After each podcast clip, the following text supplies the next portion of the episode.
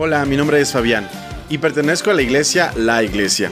Ahí he hecho amigos y servido junto a personas increíbles durante estos años. He escuchado sus historias y anécdotas y he encontrado lecciones muy valiosas. Por eso he decidido grabar estas conversaciones para que tú puedas escucharlas. Porque la iglesia son las personas que se reúnen y no los muros que la construyen. ¡Comenzamos!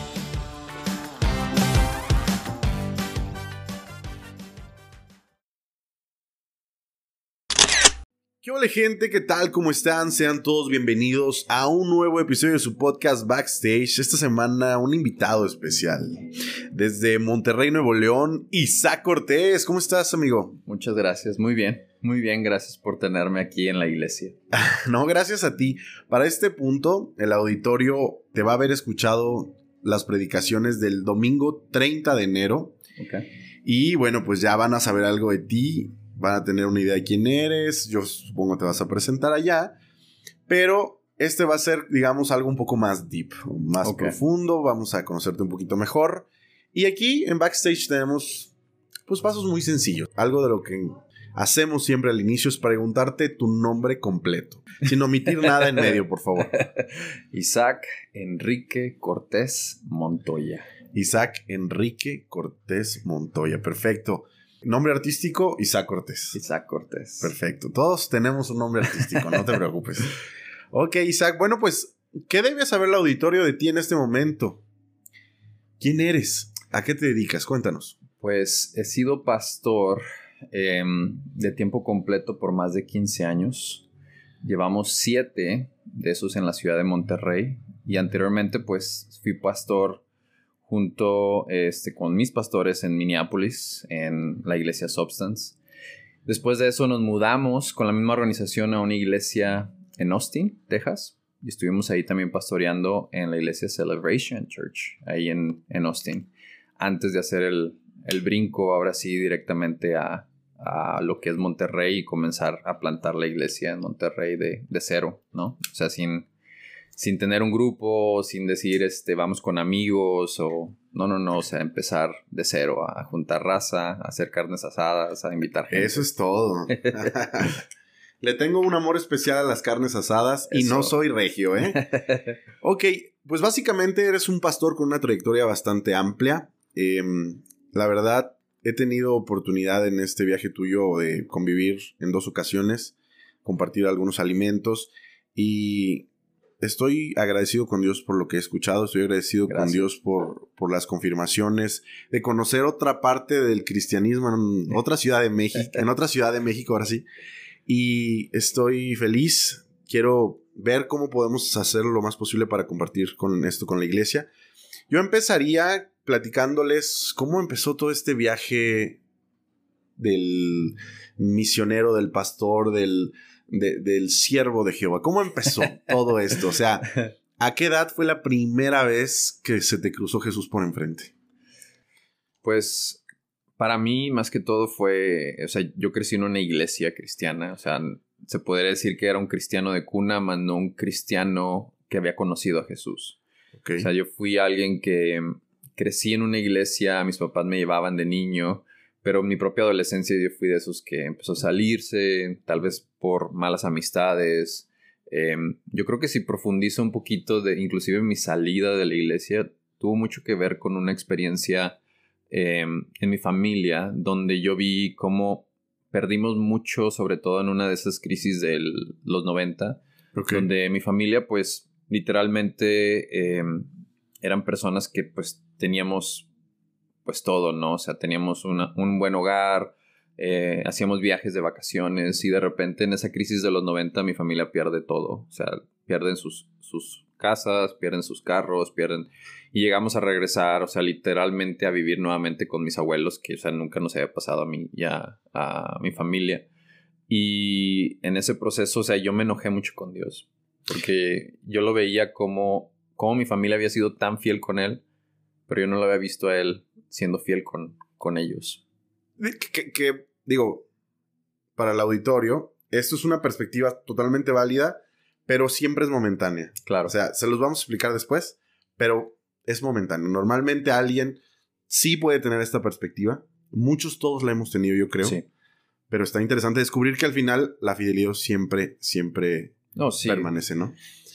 Platícanos un poco, ¿qué edad tenías en este momento? Cuando sucedió todo esto tenía alrededor de 12 años, más o menos. 12 años. Y estabas enojado con Dios porque les habían pasado un estrago económico. Em, ¿Estabas asistiendo en la iglesia, sirviendo o...? No, no, no. O sea, estaba...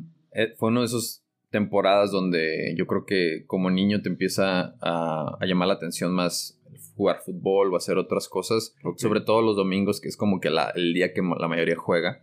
Y pues fue una manera como para mí de, de empezar a salirme, de desconectarme, de, de empezar a hacer otras cosas fuera y lógicamente pues este mi enojo con Dios no fue necesariamente solamente ese, ese punto, sino recuerdo un punto donde llegamos a estar con mis abuelos y era tan poco el ingreso que recibíamos que fuimos la única casa en toda la colonia sin, sin luz. Y me acuerdo estar sentado a los 12 años de edad afuera de la casa de mis abuelos en la, en la banqueta y decirle a Dios, yo nunca voy a estar en este lugar otra vez. Y molestarme con Él.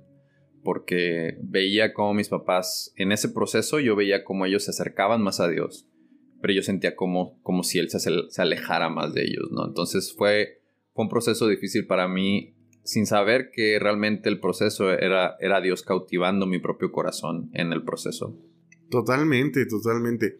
Pregunta, ¿eso a qué te llevó? Obviamente estabas en un momento difícil de adolescencia y me imagino que pues dejaste de asistir o en medida de lo posible te le escapabas a tus papás. Claro, o sea, empecé a tener malas compañías, el típico, empecé a patinar mucho con chicos ahí que estaban, era, era como la época de las patinetas y todo eso. Ok. Y empecé a salir mucho con ellos, este, me llevaban a, lógicamente a las fiestas, los lugares de ellos. Y siendo muy joven, pues, este, la influencia, y a, lo mejor hoy en día no se ve tanto como los niños salen mucho a la calle, pero cuando yo crecí, o sea, era era fácil para los niños salirse no solamente de aquí a la esquina, o sea, era vete al otro lado de la colonia y tú ya sabes más o menos a qué hora regresar a casa, pero pues toda la tarde te salías o hasta más, muy noche, ¿no? Entonces ese fue mi proceso de poco a poco irme alejando y pues a través de los años sobre todo en la parte principal de mi adolescencia fue, fue esencial para mí este, estas malas amistades para alejarme. A mí me gustaría que aclaramos qué significan malas amistades, porque uno a los adolescentes siempre les dice eso. Claro.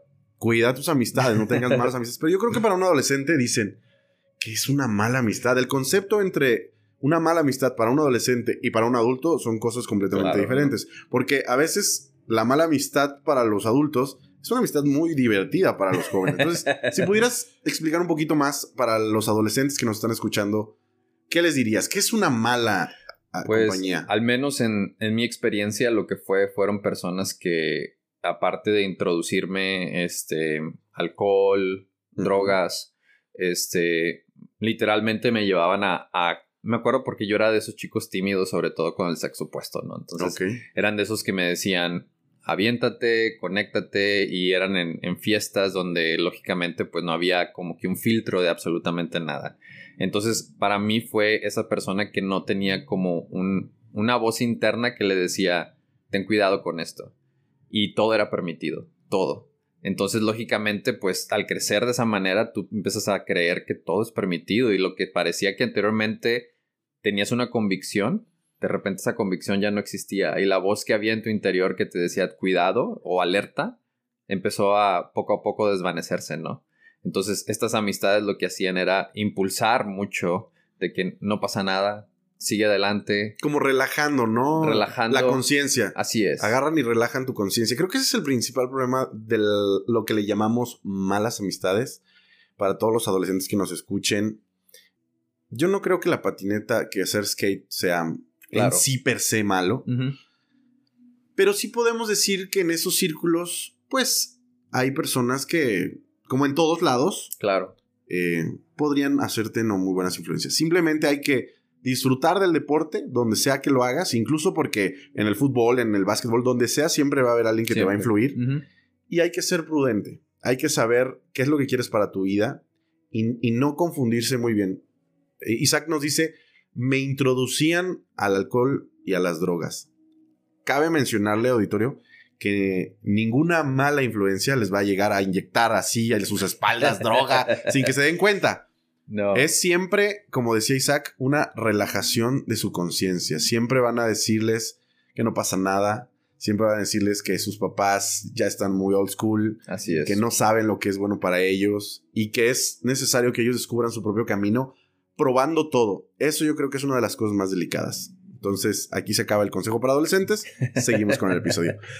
Eh, Isaac, de ahí, ¿qué tal? ¿Cómo pintó tu vida ya saliendo de la adolescencia? ¿Dónde andábamos? Pues estuvimos por todos lados, la verdad es que pues ya cuando no tienes, empieza a crecer y empieza a aventarte un poquito más, las barreras de una colonia se empiezan a hacer más amplias, ¿no? O sea, no es nada más la calle, sino la colonia, el barrio, la ciudad, ¿no? Entonces empiezas a tener amigos por todos lados, empiezas a a lo mejor ya aventurarte un poquito más a lo que anteriormente tu convicción te decía que estaba mal, a decir es lo de todos los días, es algo normal. Y pues lógicamente eso me llevó a, tener una, un alejamiento con Dios, ¿no? El, el, que la voz de Dios como que poco a poco se fuera apagando dentro de mí, que la voz de Dios empezara lógicamente a, a extinguirse y la percepción de Dios pues era muy lejana y lógicamente era como quitarte los lentes de estar enfrente de él a, ver todo borroso y de repente ver la iglesia como, como un ritual lejos de, de un lugar de sanidad. ¿Seguías yendo de vez en cuando? Era como el, si había una ocasión especial, si había este, una boda, si había, este, por ejemplo, en ese lapso mis abuelos cumplieron años de casados, o sea, o la, la, típica obligación de repente de los papás de que si no vas, o sea, no vas a la fiesta, entonces era como una especie entre obligación y compromiso, pero no necesariamente el voy a estar presente, voy a escuchar. Eh, Hay como, como oídos tapados, por así decirlo, no de manera literal, y ojos cerrados ante, ante ver lo que tienes enfrente. Y, y la realidad es que, pues empiezas a pensar que los cristianos son aburridísimos, ¿no? Así Me imagino. Dices, eh, o sea, el cotorreo que tengo con mis amigos, en el barrio o con, contra esto, qué flojera, la, la verdad, qué flojera. Y yo creo que eso todavía aleja más al adolescente en esa situación. El hecho de que veas que siempre te estén previniendo en la iglesia, oye, ten cuidado con esto, ten cuidado con lo de tú, no manches, yo lo controlo, no, pasa nada. La iglesia se convirtió en una lista de reglas que teníamos que seguir en vez de una relación con Jesús que teníamos que encontrar. Y esa parte fue una parte que para mí nunca se me introdujo. O sea, yo sabía lo que en cierta manera bíblicamente era bueno o malo, pero no sabía por qué tenía que seguir lo bueno y por qué tenía que dejar lo malo. Entonces no había una influencia dentro de mi vida la cual me dijera, este, Dios tiene algo diferente para ti o, o Dios te ama. Era siempre si, si estoy arreglado para la iglesia, si mi vida vivo conforme a los estatutos o los mandatos de Dios, entonces Dios me ama, entonces estoy bien con Dios, entonces puedo tener una relación con Dios. Y si no, pues, este, soy como que un outcast, alguien fuera de, de la iglesia, ¿no? Entonces para mí siempre ha sido ese, un lugar donde batallaba sobre todo en mi adolescencia, porque esa era mi perspectiva de la iglesia, esa era mi perspectiva de, de ese Jesús, que Jesús buscaba gente que estaba reparada o compuesta, en vez de buscar al, quebrantado o al roto. Y yo me sentía que estaba en el lado opuesto. Entonces, al estar en el lado opuesto. ¿Tú estabas en qué lado? En el lado del roto ah, o descompuesto. Entonces, yo me sentía completamente alejado de él. Porque yo sentía que para yo acercarme a él, tenía que tener mi vida nuevamente arreglada. arreglada. Sí, fíjate, algo de lo que. De lo que en mi adolescencia notaba yo, yo tenía una familia disfuncional, una vida disfuncional y una mente pues hecha un revoltijo. Y yo veía a la gente de la iglesia pues, que estaban más cerca del pastor, más cerca del púlpito. Y decía, ellos tienen vidas buenas, ellos tienen familias buenas, papás con eh, sin tantos problemas. Esto no es para mí, o sea, yo, yo apesto aquí, ¿no? Yo, claro. yo, doy asco. Y, y, aunque no lo vean, ¿no? Pero yo aquí no. Y ese creo que es uno de los peores cosas que puedes meterte en la cabeza. Sí, definitivamente. Porque mm, yo sé que a veces las, la gente que sirve en la iglesia te puede dar ya una apariencia de que todo está bien en su vida. La realidad, nadie tiene la vida arreglada en las iglesias. O sea, absolutamente nadie, ni los pastores. Sin embargo, creo que que ya es gente también que ha reconstruido su vida. Pero eso ha sido a que, gracias a Dios, no gracias a nosotros, ni gracias a... Y, y a lo mejor tienes que darte la oportunidad de permitirte entrar en un proceso sin sentirte ni inválido, ni incapaz, ni que no lo mereces. Aparte también estabas enojado porque Dios se pasó de lanza y los... Sí, yo pensaba que Dios había estado... ¿no? Sí, definitivamente pensé que Dios no había sido fiel a su promesa para con mi familia, o sea, ver, ver a una familia entregada, o sea, mis papás sobre todo, sirviendo, siendo parte de la iglesia, asistiendo regularmente, eh, diezmando, etcétera, etcétera, ¿no? Y, ¿Cómo te atreves, no, Dios? Sí, o sea, cómo es que Dios los dejaba.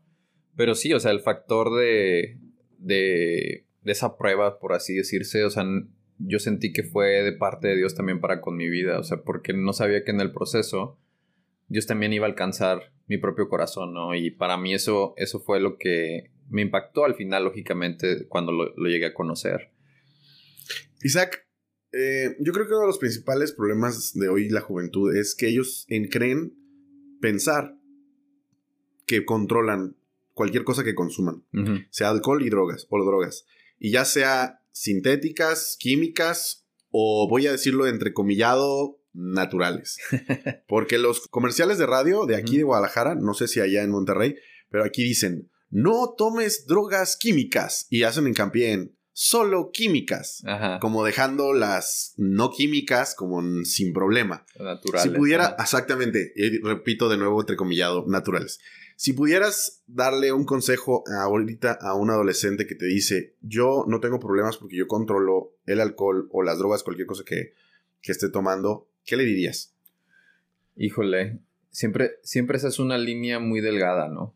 Y cada vez que las personas, o sea, la gente en nuestra misma iglesia siempre, sobre todo los nuevos creyentes o las personas que apenas están comenzando su caminar con Cristo, em, me hablan acerca de, este, pero yo no soy un drogadicto, no soy un, alcohólico.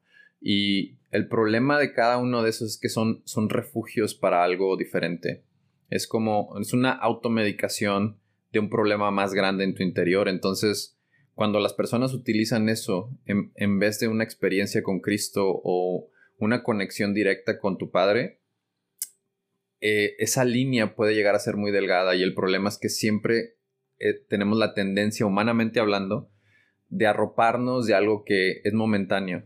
Porque queremos el fix rápido, ¿no? Queremos que se nos componga ese problemita que traemos o esa ansiedad o esa, esa falta de amor y llenarlo rápido. Entonces lo hacemos con alguna copa, lo hacemos con este, alguna sustancia diciendo para relajarme, para tranquilizarme, cuando en realidad la línea se empieza a hacer tan delgada a tal punto que muchas veces la gente no sabe ni cuándo la cruzó. Sí, totalmente. Y luego la cruzas y, y usualmente es demasiado tarde cuando te das cuenta. Entonces yo siempre manejo, yo no diría que ese fuera el lugar donde tú encontraras refugio. Si tu refugio se encuentra ahí, cuidado, porque se vuelve un ídolo para ti en vez de ser una manera en la cual Dios lo utilizó tal vez como algo, no sé, aquellos que a lo mejor beben en el aspecto de social o etcétera, como algo para formalizar una, una reunión entre matrimonios, como algo para una celebración, pero nunca fue hecho para automedicación. Sí, claro. Y el problema es que lo llevamos a ese lugar para olvidar, para sentirnos mejor, para relajar, para descansarnos. y ese no fue el propósito de Dios para nada de eso.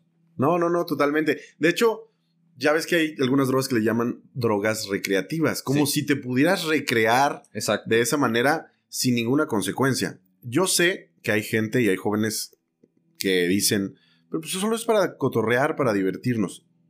La última vez que tuve una plática con un joven sobre esto, le dije, sí, pero la línea entre que hoy sea recreativo, entrecomillado, y mañana seas un adicto, Exacto. a veces es algo que nadie puede controlar. O sea, la, o sea, la línea es tan delgada y la adicción no, no respeta condición social, no respeta ingresos económicos, porque a veces piensan, ah, no, los drogadictos solo son los que están tirados en la calle. Claro. O sea, no. Hay gente que tuvo mucha lana, que estuvo en muy posiciones económicas muy privilegiadas, y ahora ya la ves ahí y no distingues quién fue antes en su pasado, porque al final las drogas y el alcohol lleva a todos al punto muy parecido, ¿no? Exacto, y el problema es que cuando nos damos cuenta, y esto solamente lo vemos cuando nos acercamos a Cristo y, y el Espíritu Santo hace esta parte con nosotros, el problema es que no nos damos cuenta que nuestra naturaleza es pecaminosa por tendencia. Claro. Nuestra naturaleza anhela esas cosas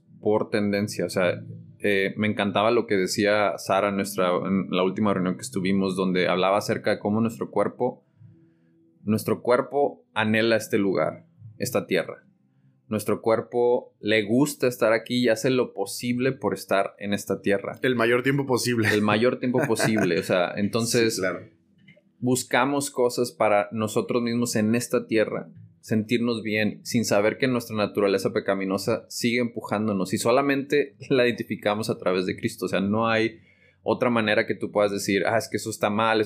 la línea que el Espíritu Santo pone en nuestras vidas, esa convicción, solamente la da. Nada más no la puede dar.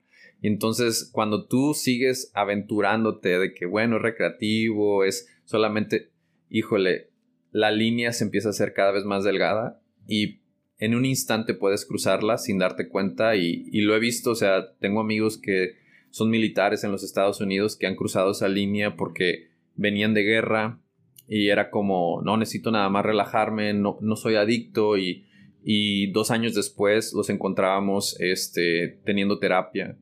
Tenemos, tenemos amigos que por también en los Estados Unidos que vivían muy al norte, en un pueblo, porque según ellos querían tener paz, tranquilidad y el pueblo los abrumó en esa soledad. Y lógicamente, pues la manera de salirse de eso era de que, bueno, pues para sentirme mejor voy a tomar esto, voy a tomar una cerveza, una copa y relajarme. Y, el proceso poco a poco a través de los años se empezó a extender, a extender, a extender a tal punto que se llevó a hacer una adicción.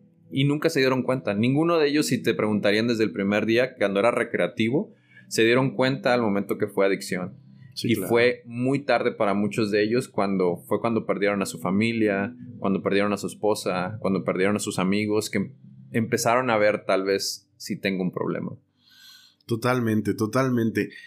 La verdad te agradezco que lo platiquemos porque es un problema fuerte actualmente y creo que la sinceridad es algo muy importante. Además, muchos adolescentes piensan que necesitan eso para verse cool o para verse bien. Y tú te ves bastante bien y no lo usas. La verdad, no se necesita para...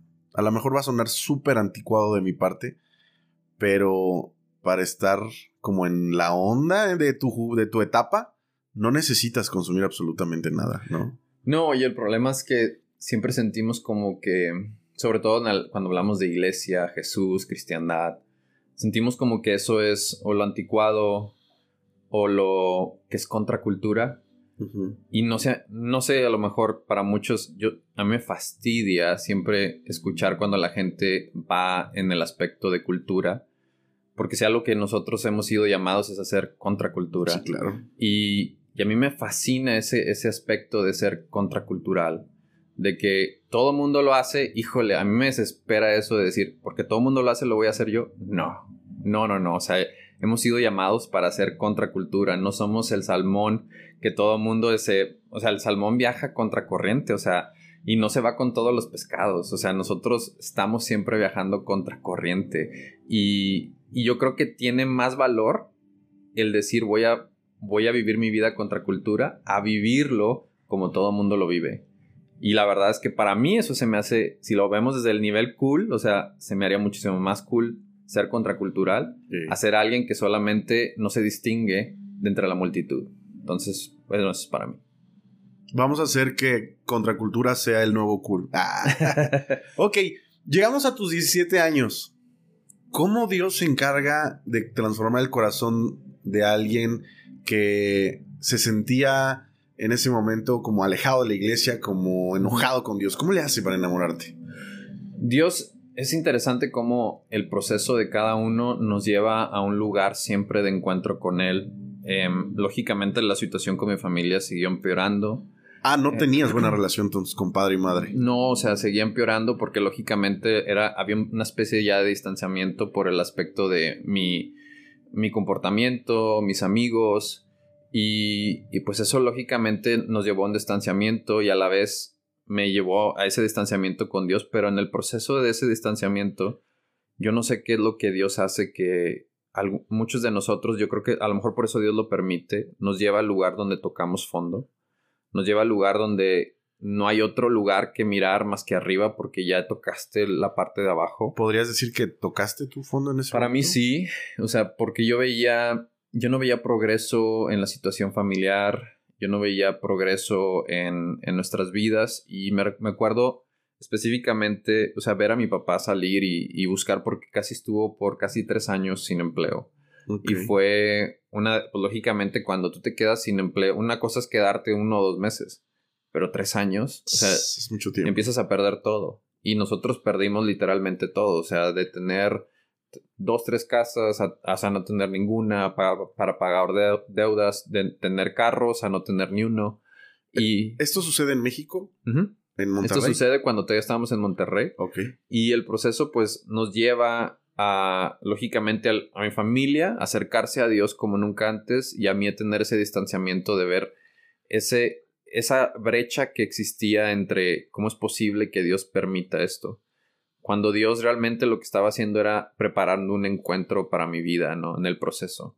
Porque fue en ese proceso donde em, me acuerdo que mi, hermana estaba trabajando por una organización norteamericana y ellos traían grupos de americanos a, México y hacían misiones y, y, me acuerdo que mi hermana me decía, oye, necesito que me ayudes a traducir, estaría padre. Y lógicamente, pues mi primera instancia fue un rechazo completo eh, y me dijo, creo que este grupo es diferente, creo que este grupo te gustaría. Y yo no sabía por qué ella insistía tanto, me decía, ¿sabes qué? Ve un día. ¿Es mayor que tú? Sí, ella es, tres años mayor que yo. Y me decía, ve solamente un día. Si no te gusta, o sea, no me ayudas el resto de la semana, sin problema. Pero si tú te quedas conmigo, o sea, en el campamento donde estamos hay comida, lugar para quedarte. Y era durante vacaciones, entonces no era como que había escuela ni nada.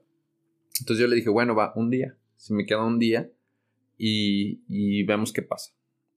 Y, me acuerdo que yo fui y fue un grupo de norteamericanos que era, como ella me lo dijo, era un grupo de norteamericanos diferente. En ese grupo de norteamericanos había, este, todos tenían rastas, que era ah, muy, muy fuera de lo inusual. Sí, claro, ¿no? Todos tenían rastas, todos tenían mucho piercings, algunos tatuajes. Y, yo me quedé asombrado con ellos porque yo decía... ¿Estos son cristianos? Exacto. ¿Vinimos al campamento correcto? Exacto. Cuando yo, con, cuando yo crezco, la, la postura o el, el, look de un cristiano era muy diferente. Totalmente. Entonces yo para ese entonces yo también tengo muchos piercings, tengo el pelo pintado, o sea, no, no encajo en el, en el molde de un cristiano en mi región, ¿no? Y al verlos a ellos, o sea, yo me quedé impactado de la manera en la cual ellos hablaban, la pasión que ellos tenían por un Jesús. Y a mí lo que me impactó fue, esa noche hubo un tiempo de alabanza. Y yo veía a todos los chicos con rastas, con levantar sus manos. Y no, y no hacerlo como de una manera donde alguien les estaba diciendo levanta la mano. Sí, sí, Pero hacerlo porque ellos, ellos lo querían. Y había una pasión en su corazón. Y yo me acuerdo que terminó la reunión y yo me acerqué a uno de ellos. Y le dije, bro, ¿cómo es posible que Dios, Dios te ama a ti pero no me ama a mí? ¿Cómo es posible que, o sea, Dios pueda tener una relación contigo, aunque te ves así y Dios no puede tener relación conmigo? Pero porque tu concepto estaba basado en que tu apariencia daba la aceptación. Mi apariencia, mis acciones, eh, la lista de reglas que tenía que seguir de una iglesia. Y, me acuerdo que su respuesta me impactó porque me dijo, em, me dijo, bro, es que tú no has conocido a Jesús. O sea, tú has conocido una religión, pero no has conocido una relación.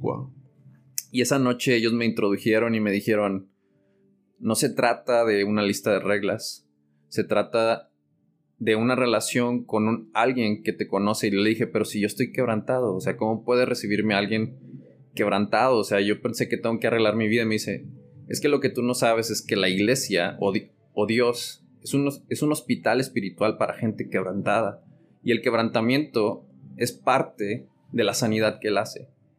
Y el proceso a mí me llevó a acercarme a decir, quiero conocer a ese Jesús. Al Dios de los que tienen rastas. Así es, al Dios del que, del que tú estás compartiendo. Claro, claro, claro. Y me acuerdo porque esa noche me acerqué con ellos porque yo tenía, o sea, yo estaba buscando, como muchos de nosotros, yo estaba buscando algo, o sea, yo ya había, había me había alejado de la relación con mis papás, lógicamente, pues, aunque tú vivas por mucho con tus amigos, no hay nada que te llene, aunque tú puedas llegar a tener el alcohol, las drogas, o sea, no hay nada que al final te satisfaga. Y al final de ese proceso me acuerdo que ellos me dijeron, lo único que tienes que hacer es ser tú y decirle en, tus propias palabras, aquí estoy. Y el resto, Él lo hace. Y me acuerdo porque no fue como que la oración que te dicen que digas en, al final de un sermón. no fue la oración de que eh, la que repetí, sino fue una oración sincera de decirle, si realmente eres quien dice en ellos tu ser, y si no importa dónde yo estoy hoy, pues alcánzame. Wow. Y, yo me iba a quedar un día solamente en ese campamento y, me, pues sí, me quedé el resto de la semana, ¿no? Y esa semana hubo un proceso de enamoramiento para mí porque vi el proceso de mi propia familia, como aunque no, no hubo mucho de parte de Dios o que hubo mucha escasez en mi casa, me, dio, me di cuenta al conocer la fidelidad de mis papás hacia Dios y que realmente el proceso de lo que Dios estaba haciendo era en cierta manera, tener un, acercamiento conmigo y hacer mi corazón nuevamente blando en el proceso. Porque yo recuerdo que llegué después de esa semana y mi familia vieron un antes y un después mío. O sea, yo... Pero al final de esa semana yo tuve ese encuentro con, no solamente con Jesús, sino por primera vez con el Espíritu Santo, donde se volvió, me acuerdo porque al final de esa reunión estábamos todos juntos y el, y el el pastor de jóvenes que venía junto con ellos. Eh, él no hablaba español, él este, estaba ministrando y me acuerdo que me dijo, pasa enfrente junto conmigo y empezó a orar conmigo, no, no una manera como que me agarró de la mano y me llevó enfrente, era un espacio pequeño, éramos alrededor de, yo creo, era un grupo yo creo como de 30, 40 personas. Y, y, estoy enfrente y me dijo, solamente quiero orar por ti. Y empezó a orar por mí. Y, y empezó a hablar en lenguas, pero lo que él pensaba que eran lenguas empezó a hablar en español para mí. Y me dio una palabra en español. Y me dijo, a través de tu vida, o sea, yo voy a alcanzar a tu ciudad. Y, y él no sabía lo que me había dicho. Y yo no entendía porque yo al final de que él oró por mí le dije, bro, ¿hablas español? Y me dice, no, no, no, no. O sea, yo simplemente sentí orar por ti. Dios me dio una palabra y lo dije lo que venía en mi mente. Y yo sabía que Dios había estado en ese proceso. Y le dije, ¿cómo? ¿cómo es que conoces a ese Dios que, o sea, te hace dar una palabra para alguien más? Y me dice, solamente invítalo. Y yo me acuerdo porque había un ambiente de alabanza muy pesado en ese momento. Y al estar yo ahí le dije, o sea, lo único que tengo que decirle al Espíritu Santo es, ven, o sea, entra. Y me dice, sí. O sea, digo, suena raro para alguien que lo escucha por primera vez. Exacto. Y no fue como que el Espíritu Santo tuvo un, eh, me tumbó ni nada de eso. Solamente lo escuché como algo tangible por primera vez, cuando alguien te habla por primera vez y sabes que es Dios porque lo padre de Dios es que no se equivoca en el proceso de cuando te confronta o confronta tu vida, sabe exactamente qué puntos tocar para decirte te amo. Y para mí ese fue ese encuentro junto con él. Después de un tiempo fue que ya este, conocí un poquito más acerca de su llenura y y fui bautizado en lenguas con un, pastor afroamericano que llegó a la iglesia que, este, y habló acerca de eso. Pero a mí me, me cambió la vida ese encuentro de decir, el, Jesús me ama tal y como soy. A partir de ahí, ¿qué tanto cambió tu vida? Radical. Para mí fue un antes y un después. Para mí fue... Lo único que quería era compartir de Jesús. O sea, el, encuentro de aceptación de Dios para con mi vida, de decirle, soy un desastre, y saber que aún así Él, él me amaba, era como, ¿quién recibe a, alguien así? Y, y sí, sentí como que una limpieza en mi corazón en el proceso de, de esa semana donde estuve junto con ellos, donde creo que a, cada noche después de que llegamos de hacer misiones o que iba con ellos, eh, teníamos un tiempo de alabanza y sentí que cada tiempo de alabanza era como una, especie de purificación para mí. Y no necesariamente como que hubiera un gran mensaje esa noche o... No, no, no. solamente era un tiempo de adoración. Y eso para mí transformó mi vida. Trajo sanidad a mi corazón y, y recuerdo porque llego a mi casa y, mi familia se queda impactada, así como que, ¿qué pasó? Porque no, era dejar a mis amigos antiguos y, y comenzar el proceso otra vez. Era, era decir, quiero, quiero ir a una iglesia y no porque alguien me dijera vamos, sino porque yo quería. Y, y el proceso me llevó a conocerlo no por la lista de reglas que se me, se me decía, sino por alguien que caminaba junto conmigo. Wow. Y, entonces, en ese momento, bueno, ¿en qué, ¿cuál fue el momento en el que empezaste a decir, ok, quiero ser pastor? O sea, Uf. porque toda esa historia sucede entre tus 17 y 18, me imagino, ¿no? Sí. No, la verdad es que yo, yo creo que nunca me imaginé yo ser el, el pastor de una iglesia. Yo me acuerdo que fue cuando, después de todo este proceso, eh, conocí a mi esposa. En México. Ella vino, eh, vino, vino con ese grupo. Ah, con, ese grupo de los que tenían rastas, tatuajes y piercings. Ella era una de esas rastas. Ah. Este, la conocí y, y, pues la verdad es que no fue como que, bueno, a mí me gustó siempre desde que la vi, pero ella, eh, ella no. Entonces ella me, como que, y eso a lo mejor me impactó más a mí porque como que me tiró a León y eso me ayudó como que, ah, esta chica me trae más, ¿no? Porque era la que no, no, me, no me pelaba, ¿no? Y, y poco a poco nos fuimos haciendo novios. Y llegué a visitarla, fui, fui a visitarla a Wisconsin, conocí a su pastor, su pastor tiene un testimonio increíble también y, y nos hicimos cuatachos, este, su pastor fue de esos que, que ahora es mi pastor, este, que cuando se volvió pastor principal de la iglesia tenía 24 años de edad.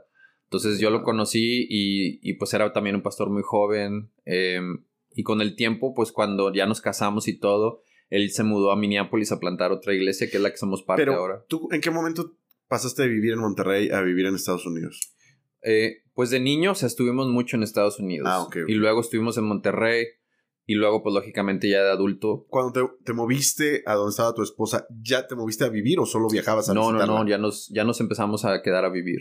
Ah, Entonces yo ya me quedé, sobre todo cuando nos casamos, ya encontramos departamento y casa en Esto Minneapolis. Fue en Minneapolis, En Minneapolis y pues ya mi pastor había plantado, había empezado la iglesia, era, era un departamento, o sea, era una iglesia chiquita en ese entonces.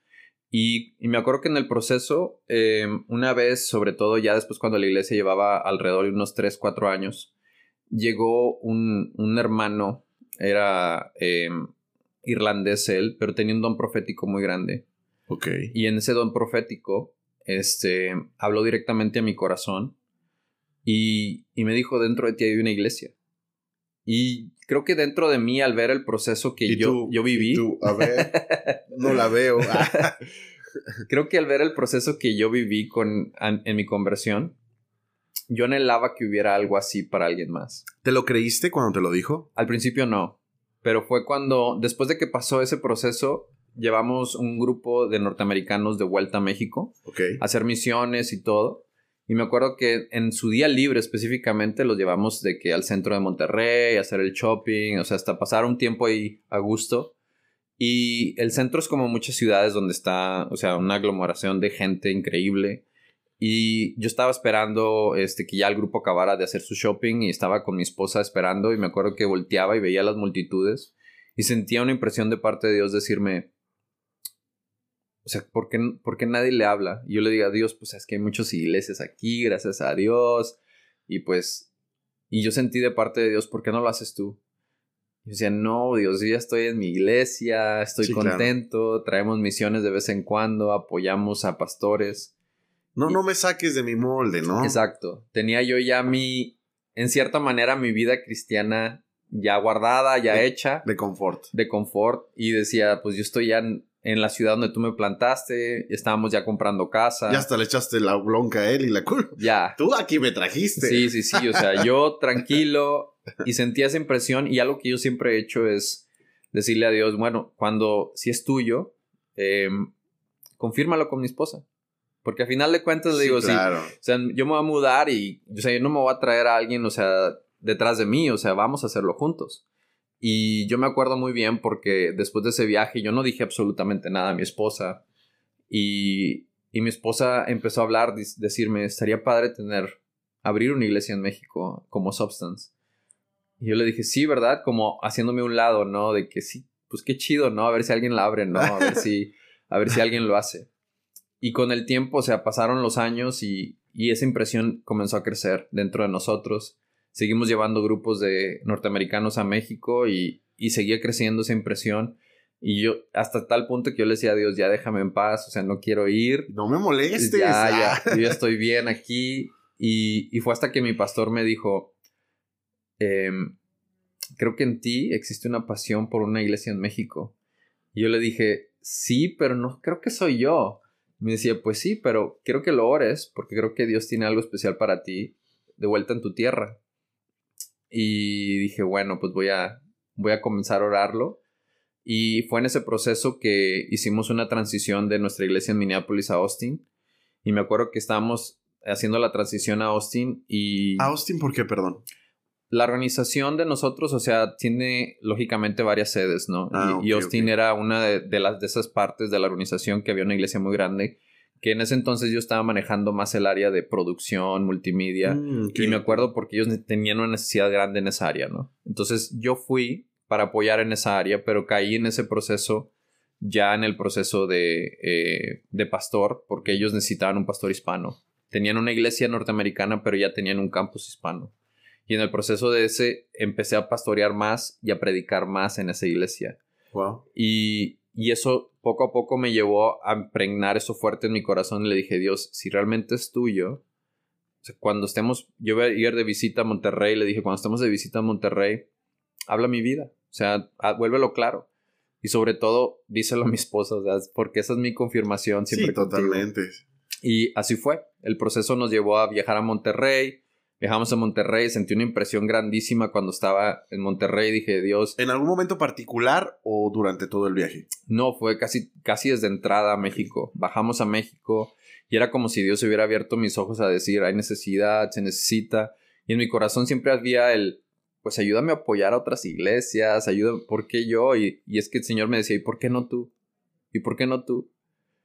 Y yo le dije, bueno, si esa es tu voluntad, porque mi temor, y siendo sincero, o sea, mi temor era de, Dios, no, no seas mala onda, o sea, en mi vida en Estados Unidos, en teoría la tengo resuelta, o sea, me has dado, me has bendecido, me has dado una casa, me has dado, este, bienes materiales, eh, tengo dinero en el banco, o sea, irme a México es Empezar, empezar de nuevo.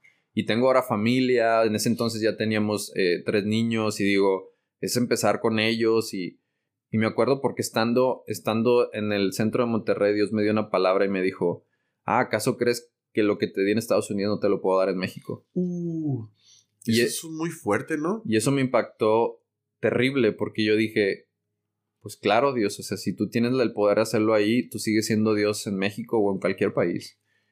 Y entonces me dijo, ¿cuál es el miedo? Y yo me quedé tan impactado con eso que me lo llevé a mi casa y a la semana siguiente mi esposa, como toda buena esposa, lavando los platos. Me acuerdo porque hasta escuché como que el plato pararse. Tac. Ah. Y me dice, se voltea conmigo y me dice, nos vamos a mudar a México, ¿verdad? Y yo le dije, ¿quién te dijo? Dije, sentí de Dios que nos vamos a mudar a México. Y yo dije, no manches, aquí, ¿cómo está pasando esto? Le dije, bueno, vamos a hacer esto. Yo cuando me mudé a Austin, yo me mudé con ayudándome al pastor que estoy sirviendo ahora. Y lógicamente, pues llevamos apenas tres años aquí. Si el pastor me dice, sabes que cálmala, yo me calmo. Si el pastor me dice, dame diez años más, o sea, yo estoy dispuesto a lo que el pastor me diga. O sea, yo me voy a someter porque esa es mi autoridad ahorita. Y yo me acuerdo acercarme con, con el pastor y le digo, pastor, este, Dios ha puesto en mi corazón una iglesia y el pastor me dijo, sí, de hecho Dios me había hablado que había una iglesia en ti. Y, y, me, me, dijo, ¿cuándo es el tiempo? Yo le dije, no, pues lo que ustedes me digan. No, no, no, ¿qué es lo que Dios te dijo a ti de tiempo? Yo le dije, pues seis meses, seis meses está bien. Y, y, empezamos ese proceso y me acuerdo que antes de irme todavía le hablé a mi pastor en Minneapolis y le dije, ¿qué crees? O sea, en mi corazón me dije, no me digas, ya Dios me dijo hace dos semanas.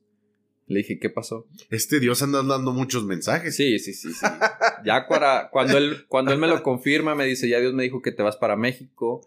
¿En qué podemos apoyarte? Y yo, pues ya en ese proceso ya no, ya no pude discutirlo con Dios. Y sabía que teníamos que mudarnos a México y, y fue confiar en Él para absolutamente todo. El comenzar de cero una iglesia, el, el abrir, o sea, con, con un plan, pero pues lógicamente pues no todo va conforme al plan y decir, pues bueno, aquí estamos y, y haz lo que tú tengas que hacer en esta región y, pues estamos disponibles, ¿no?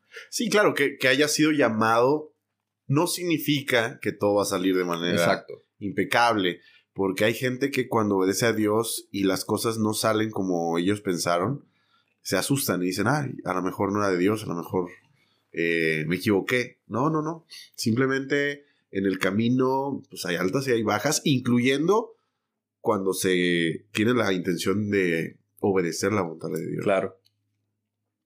Isaac, si pudieras platicarnos, yo sé, a mí me encantaría invitarte a otro episodio donde nos platicaras cómo te ha ido en Monterrey estos siete años. si, tú no vienes, yo voy a ir a Monterrey a ah, hacer este episodio. Pero si pudieras resumirlo en pocas palabras, ¿cómo ha sido este tiempo, estos siete años?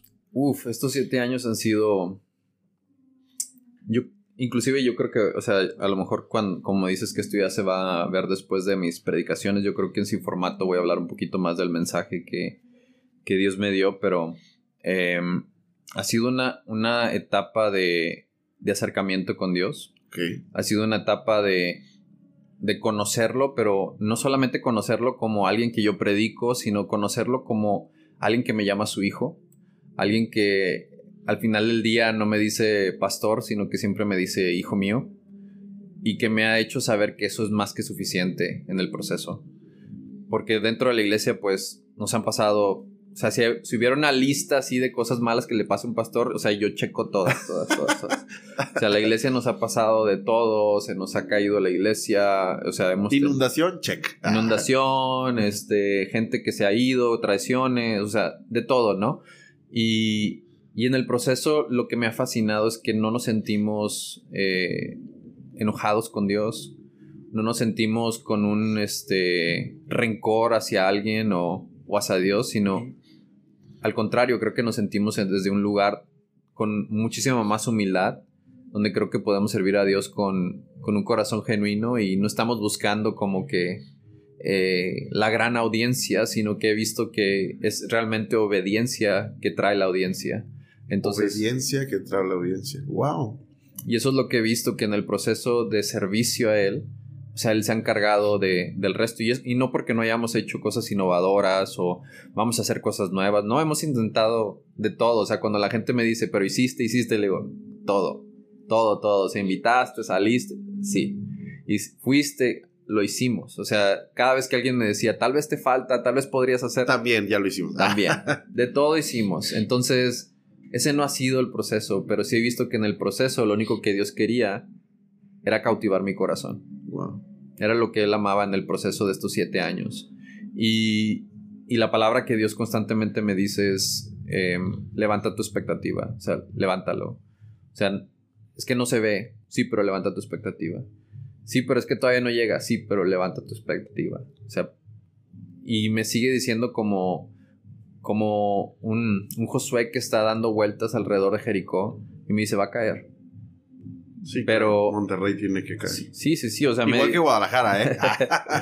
pero me dice, o sea, es, es difícil verlo caer cuando vas en la quinta vuelta y no ha pasado nada. Sí, claro, porque ya, ya, ya caminaste algo. Exacto. Ya tus piecitos ya te duelen un poco, quizá ya te duele estar cargando la trompeta. Exacto, y se siente, se siente como que fuera de lugar porque estás, estás caminando alrededor sin, sin atacar. Ajá, exacto. Sin, sin picar la muralla, sin mover un dedo más que caminar y cantar. Y luego empiezas, ¿cuántas llevamos? ¿Cinco o seis?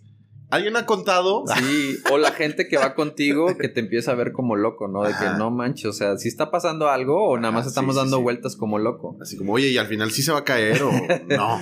y así estamos y yo siento que estamos en la sexta y Dios me dice, hey, no te detengas en la sexta.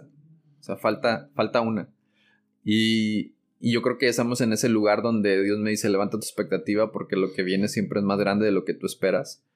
Y eso lo hemos visto a manos llenas con Dios, sobre todo en el proceso de pandemia donde vimos a bastantes iglesias cerrar en nuestra ciudad y que Dios... No, y en todas partes. Sí, y que Dios siguió fortaleciendo la, la iglesia y, y, que a pesar de todo, o sea, la, congregación sigue adelante, que por pura gracia de Dios, o sea, no me, no, no, me, no me pongo a mí mismo como que un ejemplo a seguir ni nada de eso, sino la gracia de Dios que siguió trayendo las finanzas, siguió trayendo la gente y siguió trayendo gente nueva y que digo, gracias Dios, y que lo único que seguimos fue caminando alrededor de Jericó. Claro. Y la gente se siguió adhiriendo y que en el proceso en que algunos se han ido, porque pues dicen no están locos, eh, Dios ha sido fiel. Entonces... Monterrey tiene, tiene, pues igual que muchas ciudades de México, resistencia al Evangelio. Coincidirías conmigo. Definitivamente. Pero el minero existe solo porque esa montaña va a ser tirada. Si no, no tiene razón el minero de estar ahí. Claro. Si ese no fuera el plan de Dios, pues por eso estamos, ¿no? Yo creo que en cada ciudad de México y en cada ciudad del mundo. Y te agradezco mucho de verdad, Isaac. Si pudiéramos terminar con esta última pregunta. Sí. Ya no como pastor, sino como hijo de Dios, ahora como dijiste. ¿Qué hizo la iglesia por ti? Porque este podcast lo escucha tanto gente de la iglesia como gente que jamás se ha parado en una iglesia. Y si tuvieras que decirles a ellos cómo te bendijo la iglesia en general, no una de las en las que has estado, sino de manera general, cómo te ha bendecido y por qué ellos deberían ir a una iglesia, ¿qué les dirías? Híjole, la bendición de la iglesia sobrepasa más que una asistencia. Cuando tú realmente vas a una iglesia no porque este, está buena la alabanza o porque el pastor que te gusta está predicando, sino porque realmente estás buscando al Dios de la Biblia, hay un encuentro diferente, hay una expectativa diferente. Y no importa quién esté predicando, no importa quién esté tocando, o la canción que favorita tuya, o si conoces o no conoces. Dios, Dios está buscando a gente que su corazón está dispuesta. Y lo que me fascina de Dios es que, como dice la Biblia, o sea, si tu corazón está contrito y humillado, el Espíritu Santo jamás lo rechaza. Y hay algo en ese proceso que para mí me ha bendecido, alguien que yo puedo decir, yo era el desastre de los desastres. Y aún así, de entre la multitud me eligió. Yo era el saqueo que estaba arriba de un sicomoro y que de repente lo ve y dice, voy a, voy a, voy a ir a tu casa a cenar y que yo no me sentía digno de que él siquiera pisara nada en mi interior. Y fue aquel que me que trajo no solamente sanidad, pero también trajo convicción. Nadie me dijo transforma tu vida. Fue el conocerlo a él que cambió mi interior y por consecuencia mi vida exterior cambió. Entonces, la bendición ha sido el proceso de enamoramiento. La bendición ha sido el acercamiento de un Dios que no está lejos como muchos creen de un Dios que está más cerca que un respiro al lado tuyo y que está listo para redimir tu corazón en el, en el tiempo que tu corazón esté listo. Me encanta un escuché hace poco una canción que decía este estoy listo para recibirte, pero yo creo que Dios dice al, al contrario, o sea, yo estoy listo para recibirte cuando tú estés listo para mí.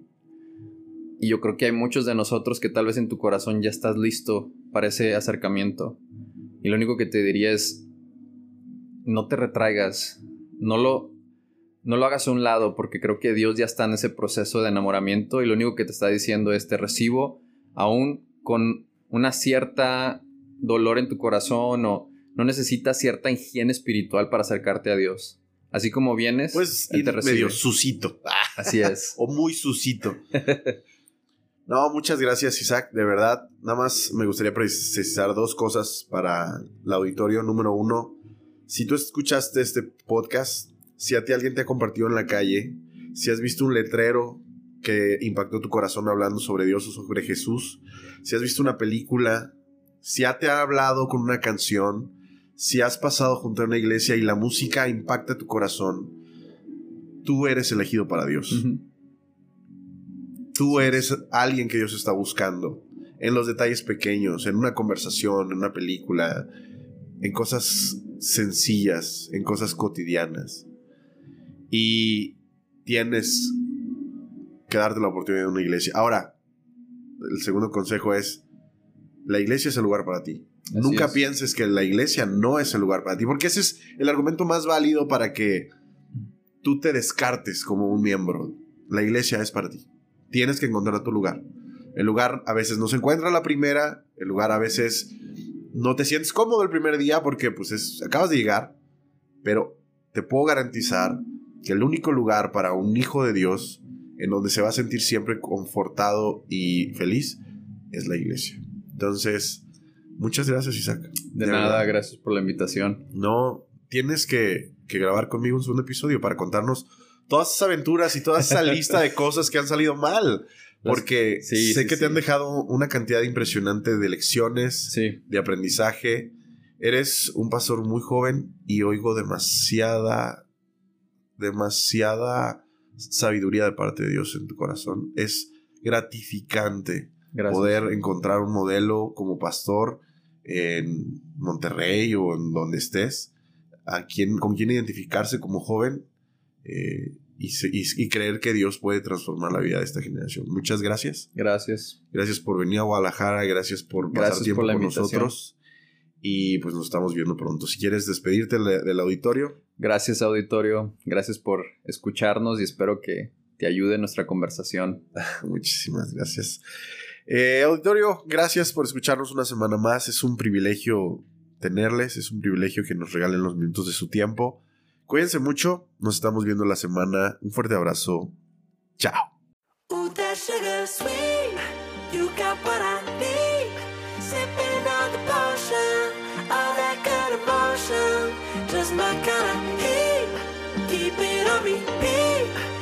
The